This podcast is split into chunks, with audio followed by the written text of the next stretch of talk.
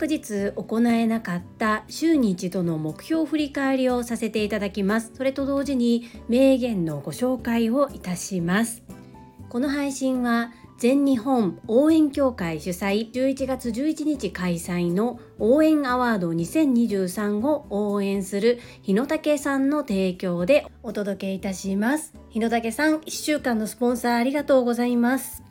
この日野武先生の応援されている応援アワードについてご紹介をいたします応援する人、企業、団体を応援する表彰イベントのことです全国各地から応援エピソードや応援アイデアを募集し、ウェーブ投票と審査員票で受賞者を決めます。あなたの応援エピソードが誰かの背中を押し、あなたの応援アイデアが世の中に応援ムーブメントを巻き起こすはず。世代や国境を超える応援というものを文化にし、世界に広めていくためのきっかけを作ります。応援アワードは応援するあなたを応援します。という応援アワードを応援されている日野武先生。この度は1週間のスポンサー枠ご購入いただきまして誠にありがとうございました。本日をもって日野武先生のスポンサーコールは終了となります。1週間大変お世話になりありがとうございました。今後ともどうぞよろしくお願い申し上げます。日野武先生の応援されている応援アワード2023と日野武先生が配信されているスタンド FM のチャンネル日野武頭の整えどころどちらも URL を概要欄に貼っております。合わせてご覧くださいませ。どうぞよろしくお願い申し上げます。そんなこんなで週に一度の目標振り返りを行います。YouTube 講演家鴨頭義人さんの調べによりますと念頭に立てた目標を達成する方が19%未達成の方が37%トータル56%ということは44%の方が念頭に立てた目標すら忘れてしまっている。これはもったいない。では1週間に一度念頭に立てた目標を振り返ろうというものです私は3つ健康、学び、個人の活動に分けてアウトプットをしております。まず健康です。1、1日1分ヨガを行う、丸。2、1日1分筋トレを行う、丸。3、週に3回。1回20分を目安に歩く、またはスロージョギングを行う、三角。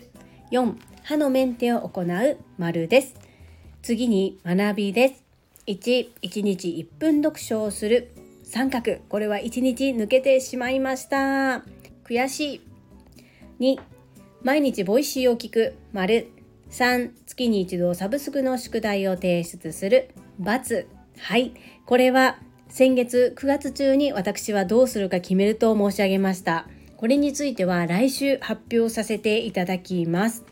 最後に個人の活動です。1、2つの事業のリンク集を作る、丸。2、名刺を作り直す、丸。3、パワーポイントの作り方を学ぶ、×。4、来年の確定申告に向けて月に一度データの整理を行う10月はまだですので×となります。5、片付けのオンライン講座を作る。6、デコ巻き寿司のラグジュアリー戦略を行う×。7、インボイスの申請を行う。丸。8温泉コンテンツの有料販売を行う。丸です。皆様いかがでしょうか？ご自身が念頭に立てた目標を覚えておられますか？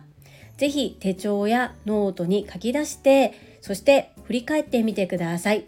今年2023年も100日を切っております。きっとこの残りをどのように過ごすのかによってまた来年も変わってくるのではないかなと思います。特に書き出す場所がないよアウトプットする場所がないよという方はこちらのコメント欄をご活用くださいませ。私の声で読み上げさせていただきます。最後にある本から名言を抜き出してお届けさせていただきます。ビジネスの世界に限らず人間関係において決断力、交渉力は大事です。決断力と交渉力を身につけて愛される賢い人になりましょう。人は素直になれた時本当の意味で謙虚になれた時から大きく変化します。根拠のない自信や成功することに対する思い込みが人を大きくするのです。耳に痛い言葉に対してこそありがとうございますありがとうございますも何かしてもらった時に言うのは簡単ですしかし注意や指摘を受けた時に素直に貴重なアドバイスをありがとうございますと言えていますか？きついこと、耳に痛いことを言われた時にありがとうございますとはなかなか言えないものです。そうした時にこそありがとうが必要です。これは自分で意識していないとできません。訓練が必要です。妥協や放置、やりっぱなしから生まれるものは無責任と怠惰しかありません。はい、いかがだったでしょうか？さて、この言葉の数々、どなたのお言葉でしょうか？正解は朝倉千恵子先生です。本日のサムネイルに使わせていただいたまず手を挙げなさいの書籍の中から私がたくさん付箋をふさふさにつけているうちの一文をご紹介させていただきました。この本は2008年に初版が発売されているんですね。もう新書は購入することができず、私は中古本を購入して初めて読んだ桜千恵子先生の本がこの本です。タイトルである、まず手を挙げなさい。これがなかなかできずに、これを実践するために一体何年かかっているんだということなんですが、これができると見える世界が変わるなというふうに思います。そして手を挙げたからこそ学べていることがたくさんあります。是非参考にしてみてください。この配信が良かったなと思ってくださった方はいいねを継続して聞いてみたいなと思っていただけた方はチャンネル登録をよろしくお願いいたします。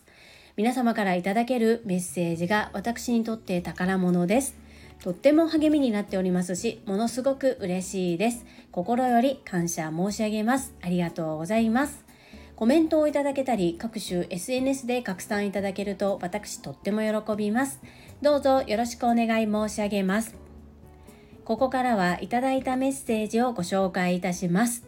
第766回メンタル自分と対話できていますか？こちらにお寄せいただいたメッセージです。ゆふこれたかさんからです。これたかの牧野専務へのバースデーソング、うちのスタイフで届く？多分ギリギリ届くんちゃう？って言ってたやん。正直届かんでもええかな？って思っててんけど、まさかの、まさか、がっつり届いてるやん。ジュリアーノのスタイフ、歌唱評価してた。てか、朝倉先生、ジュリアーノのスタイフ、聞いてくれてるやん。おっちゃんもセンチメンタルばかり書いてる場合ちゃうよな。はい、これたかのメッセージありがとうございます。本当にびっくりしましたね。たまたま朝倉先生が聞いてくださっていたのと、あとマミピがね、直接牧野専務にご連絡いただけたということで、これたかのと私が思っていたよりもかなり速い速度でご本人のお耳に届いていたということで本当にびっくりしましたよね。そしてこれたかの私のスポンサー枠をご購入いただき応援いただけたこと心より感謝申し上げます。ありがとうございます。おっちゃんのセンチメンタルは今 Facebook 界隈でめっちゃ人気だからそのままでええと思うで。いつもいろんな助言やたくさんの応援をありがとうございます。続きまして、ドクターロバーツ和夫さんからです。ハピバソング一発撮りはフレッシュな一番搾り、とっても良かったです。和夫さん、メッセージありがとうございます。なぜか私がギターで演奏すると和夫さんが聴いてくださっているという不思議な現象が起こっております。きっとギターの匂いがするんですかね。和夫さん、聞いてくださりありがとうございます。もっと上手になれるように本当に1日1分読書じゃないですけれども1日1回は数分でもギターを触る時間を作ってもう少し上手くなりたいなと思います。ドクターロバーツ和夫さんメッセージありがとうございます。続きまして第767回アウトプット5年連続ナンバーワンホストから学ぶ振り子の法則。こちらにお寄せいただいたメッセージです。石垣島のまみさんからです。つりさんこんにちは。まみぴです。いやここだけの話。私は井上先生の講義が一番ためになりました。コミュニケーション術を学ぶのはやはり結果成果を出されている伝説のホスト井上先生からがいいですよね。TSL でよかった。はい。マミピーメッセージありがとうございます。このね本当に伝説のホストから直接直伝でお話を伺える機会っていうのがまずないですよね。そしてやっぱりお話が上手ですしその時のご自身の技っていうのを実証している。さらに裏付けがある。でやっぱり仮説実験検証っていうのをデータ化して言語化されているっていうのが素晴らしいなというふうに感じます。お話も聞きやすいですしあっという間に終わりました。本当にこのお話聞けて私も大変学びになっております。まだまだ学んだことアウトプットできていない部分そして実践行動に落とせていないところがあるので少しずつでも昨日よりも今日今日よりも明日ほんの少しでも成長している自分であれるように努力し続けますマミピーいつもいつも温かいメッセージありがとうございますはい、いただいたメッセージは以上となります。皆様本日もたくさんのいいねやメッセージをいただきまして本当にありがとうございます。とっても励みになっておりますし、ものすごく嬉しいです。心より感謝申し上げます。ありがとうございます。最後に2つお知らせをさせてください。1つ目、タレントのエンタメ忍者みやゆうさんの公式 YouTube チャンネルにて、私の主催するお料理教室、ジェリービーンズキッチンのオンラインレッスンの模様が公開されております。動画は約10分程度で授業紹介、自己紹介もご覧いただける内容となっております。概要欄にリンクを貼っておりますので、ぜひご覧くださいませ。2つ目、100人チャレンジャー in 宝塚という YouTube チャンネルにて42人目でご紹介をいただきました。こちらは私がなぜパラレルワーカーという働き方をしているのかということがわかる約7分程度の動画となっております。概要欄にリンクを貼っておりますので、合わせてご覧いただけると嬉しいです。どうぞよろしくお願い申し上げます。それではまた明日お会いしましょう。素敵な一日をお過ごしください。スマイルクリエイター、ジュリでした。